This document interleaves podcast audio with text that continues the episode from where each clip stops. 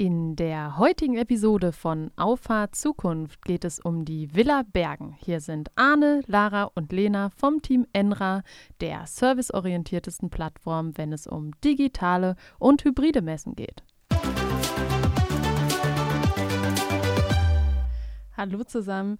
Lara, es freut mich, dass du diesmal das Sprichwort der Esel kommt zum Schluss beherzigt hast und dich dann doch in der Aufzählung, die im Moment noch etwas ungewohnt ist, ans Ende gestellt hast. Habe ich das letztes Mal vergessen? Ja, da hast du gesagt Arne, Lara und Lena.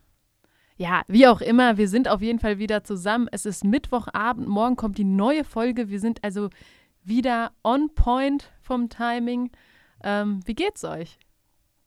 Ja, herzlich willkommen, alles gut. Herzlichen Dank. Ich hatte einen schönen Tag und freue mich hier zu sein. Ganz großartig, um es in Arnes Worten zu sagen. So sieht's aus. Ja, Arne, du sagtest, ein großartiger Tag. Was sind denn für dich großartige Tage? Ganz ehrlich, Lara, der Tag geht schon gut los, wenn du aufstehst, du steigst ins Auto und kannst ganz in Ruhe, ohne großen Stress ins Büro fahren und setzt dich in deinen Stuhl, trinkst den ersten Kaffee und führst ein Telefonat wo du weißt, das wird gut. Okay, du musst uns ein bisschen Kontext geben und wir müssen auch mal langsam erklären, warum diese Folge Villa Bergen heißt. Arne, willst du das Geheimnis mal lüften? Villa Bergen komme ich gleich zu. Ein bisschen Kontext kriegst du natürlich. Die Spannung steigt. ja, du brauchst auch einen Bogen, ne? Ähm, bisschen Kontext, ja, klar. Also ich freue mich immer, wenn ähm, ein Kunde anruft und äh, man direkt als erstes ein Problem lösen kann. Ja, heute Morgen habe ich eine E-Mail bekommen, bin ähm, zu Lena gegangen, habe zwei Fragen gestellt. Sie sagt kleine Änderung. Ich freue mich, weil für den Kunden ist es eine große, für uns eine kleine. Alle sind zufrieden und glücklich. Ist jetzt auch nochmal die Erinnerung an mich, dass dann noch muss noch Taten was umgesetzt werden. Kein Problem, nach wie vor. Nächstes Mal sagst du, das ist total viel Arbeit, dann machst du dir weniger zeitlichen Druck. Nein, ich, äh, alles, was unsere Kunden glücklich macht, macht mich auch glücklich. Das aus einem Vertrieb. Mund eines Entwicklers. Ja, da wären wir wieder beim Thema Vertrieb. Wie sieht Vertrieb von heute aus? Ich habe ähm, ein spannendes Gespräch dazu geführt, ähm, weil sich ja doch bei uns in den letzten Monaten und in dem letzten Jahr viel verändert hat. Und es ist schon witzig, dass wir eigentlich aus dem Bereich kommen, wo wir gesagt haben, das Analoge wird nie wegfallen, weil Vertrauen auf menschlicher Interaktion basiert.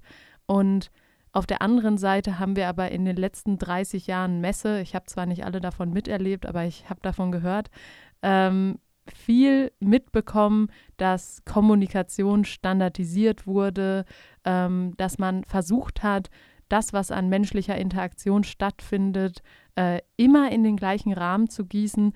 Und je länger ich darüber nachdenke, desto mehr denke ich, wie komisch eigentlich diese Entwicklung war und finde es umso spannender, dass wir jetzt an einem Punkt sind, wo wir diese Entwicklung neu gestalten können, uns, Arne sagt es immer so schön, neu auf den Weg machen können und dieses auf den Weg machen, Arne, was verstehst du darunter oder in welche Richtung führt der Weg? Der Weg führt in Richtung einer hohen Individualität im persönlichen Gespräch. Ähm, wenn ich heute mich mit jemandem persönlich treffen kann, egal ob beruflich oder privat, die Wertschätzung ähm, für dieses Treffen ist ein, eine ganz andere.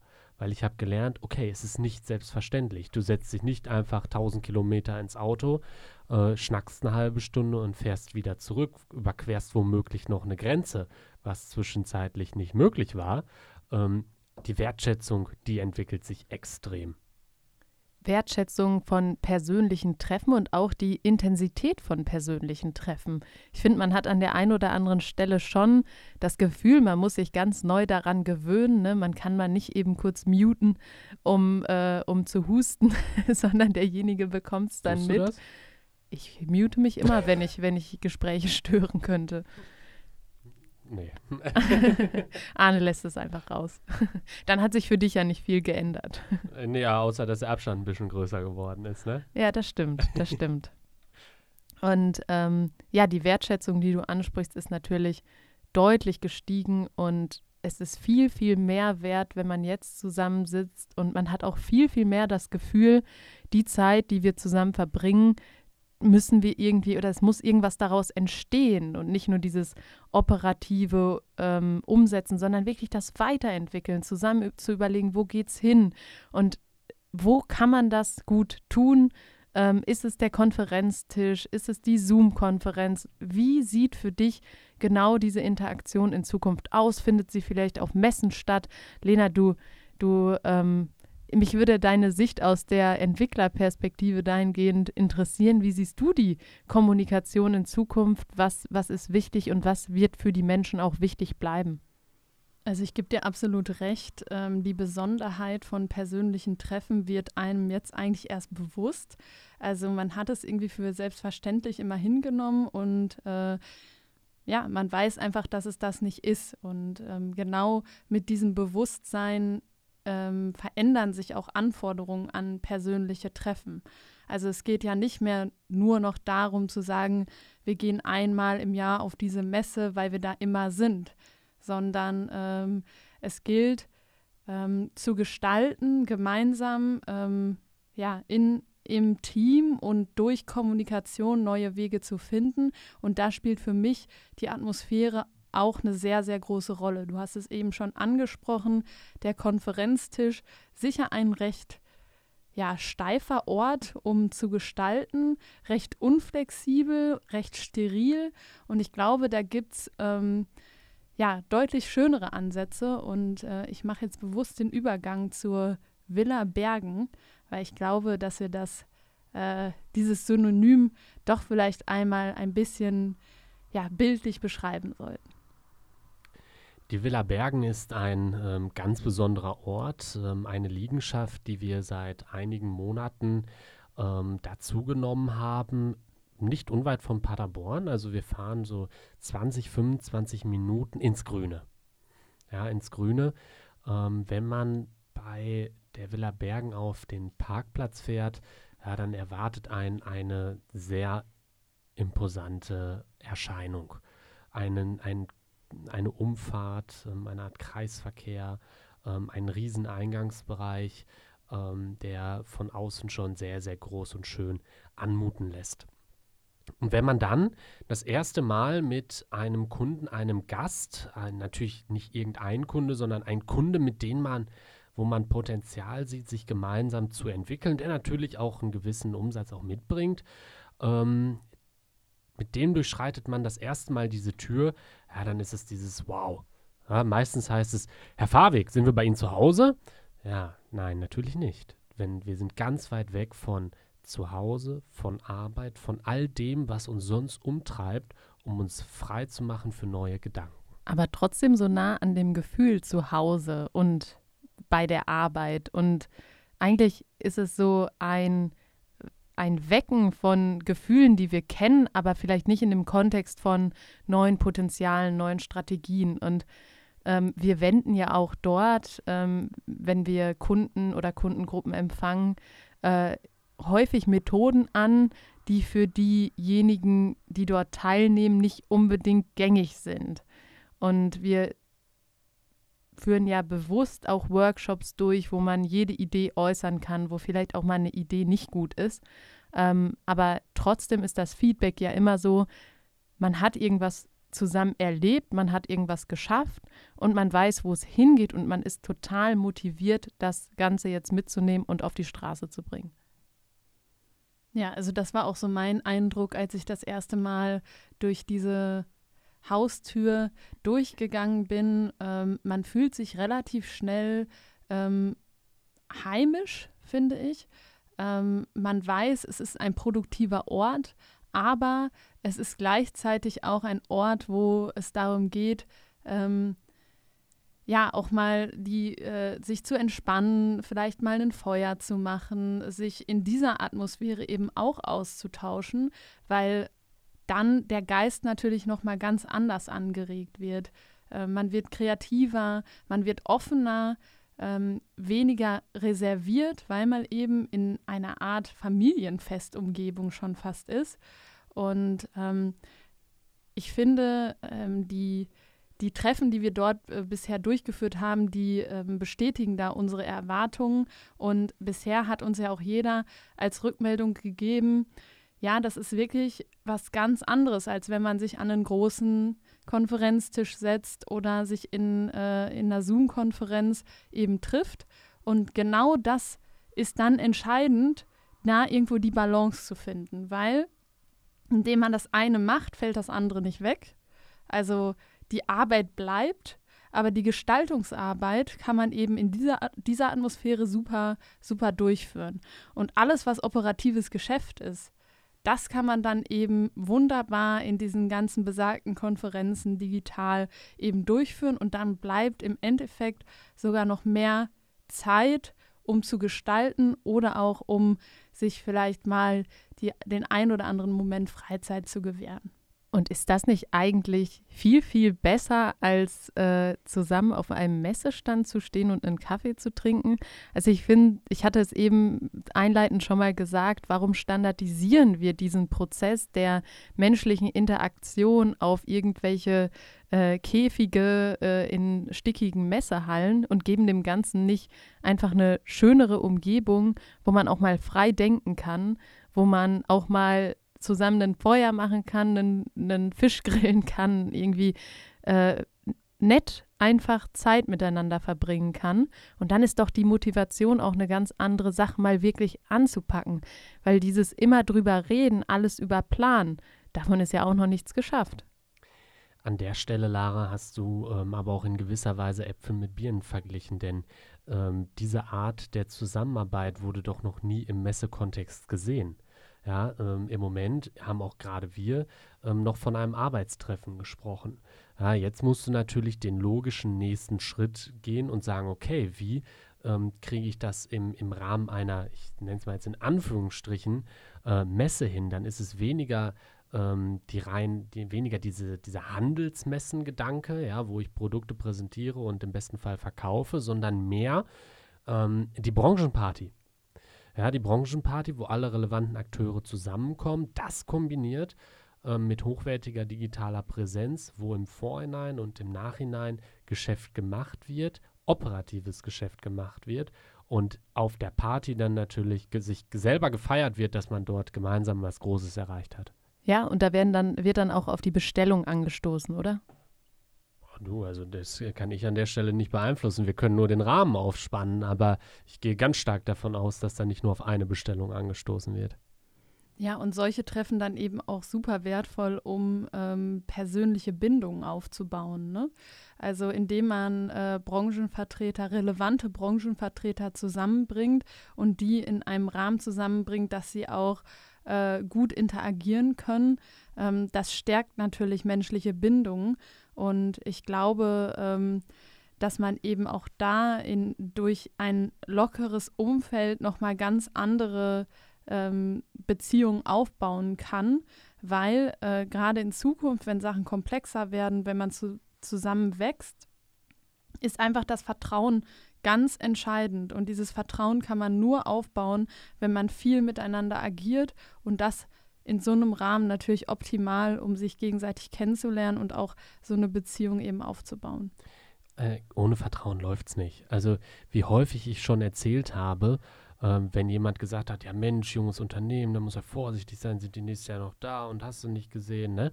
Ähm, ich komme immer mit demselben, äh, mit demselben Bild, was uns von zu Hause vermittelt worden ist, wo Papa gesagt hat, in dem Moment, wo ein Handschlag nichts mehr wert ist, da können wir auch darauf verzichten, Geschäft zu machen. Und so ist es doch.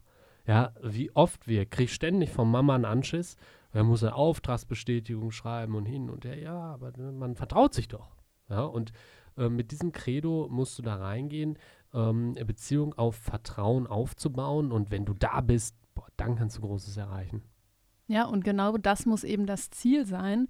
Und ähm, dieses, diese vertrauliche Verbindung baut man aber ja nicht von heute auf morgen auf. Und da gehört es dann auch erstmal dazu, eine gewisse Leistung zu erbringen, Definitiv. quasi den Proof of Concept und den Proof of Fähigkeiten dann irgendwo auch äh, abzuliefern. Und ruhig euch auch mal ein bisschen overdelivern. Ja, genau. Also das, äh, das gehört definitiv dazu. Aber ähm, die Leistung kann noch so gut sein. Die menschliche ähm, ja, Kompatibilität, um gemeinsam eben noch mehr zu erreichen, ist in meinen Augen da auch ein ganz entscheidender Faktor, weil wenn man sich nicht riechen kann, dann wird man auch nicht gemeinsam im Gleichschritt äh, große Ziele erreichen können. Garantiert nicht. Und man motiviert sich ja auch so gegenseitig. Also ich finde, dafür sind wir drei eigentlich ein sehr gutes Beispiel, weil natürlich gibt es sich gegenseitig zu motivieren. Arne motiviert nie. Der hat immer nur Arbeit. nee, Spaß beiseite. Aber es gibt natürlich auch mal Phasen, wo man sagt, okay, äh, wie kriegen wir das jetzt hin und wie kriegen wir das auch so hin, dass wir da motiviert durchkommen.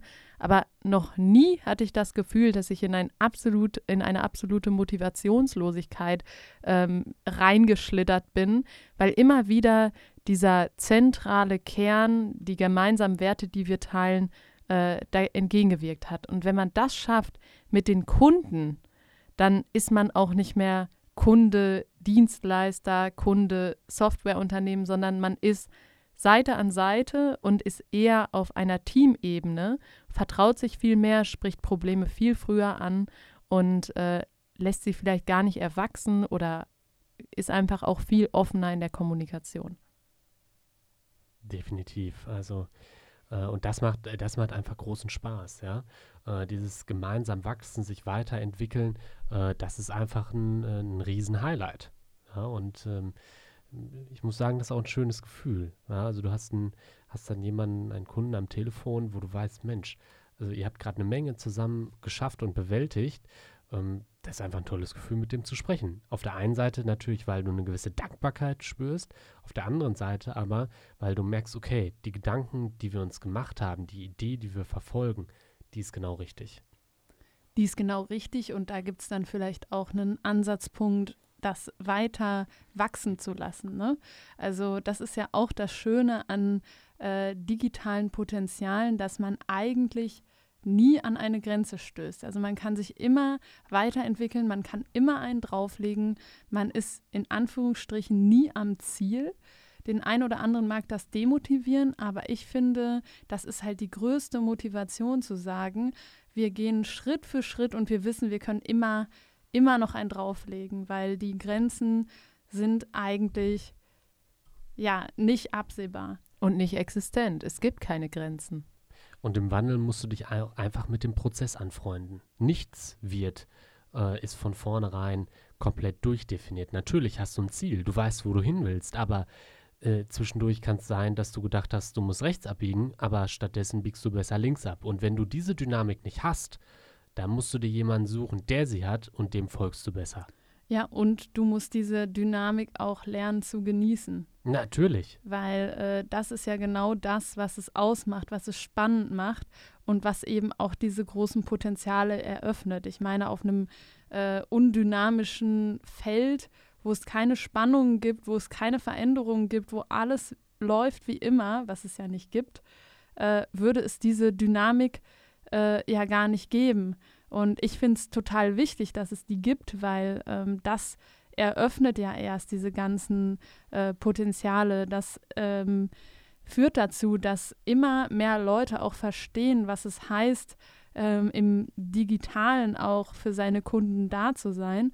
Und ich glaube, da ähm, sind wir mit unserem Erfahrungspool einfach, ähm, ja, einfach schon sehr weit und äh, können da gemeinsam mit den Anforderungen unserer Kunden eben noch weiter gehen. Absolut. Und wer keine Dynamik will, der strebt besser eine Karriere in der Verwaltung an, das wissen wir alle. Naja, also das muss, äh, jede x-te Folge muss da mal ein äh, kleiner Hieb. Kleiner Hieb äh, kommen. Die Grüße gehen raus. Grüße gehen raus, genau. Na gut, also um es nochmal auf den Punkt zu bringen, zusammenzufassen, ein Synonym, wobei es ist kein Synonym, ein Branding für einen Ort, wo bei uns ganz, ganz viel entsteht, gemeinsam mit Kunden, gemeinsam mit Partnern, äh, spannende neue Potenziale, spannende Zukunftsrichtungen. Die Villa Bergen, sofern es von eurer Seite nichts mehr hinzuzufügen gilt, oder Arne, willst du noch drei knackige Schlagworte auf den Punkt bringen. Jetzt fordere ich dich mal heraus. Wofür steht die Villa Bergen? Stärke, Zukunft, Zusammenhalt. Vertrauen. Und in diesem Sinne wünsche ich einen schönen Tag und bis zur nächsten Woche. Ciao. Bis bald. Ciao.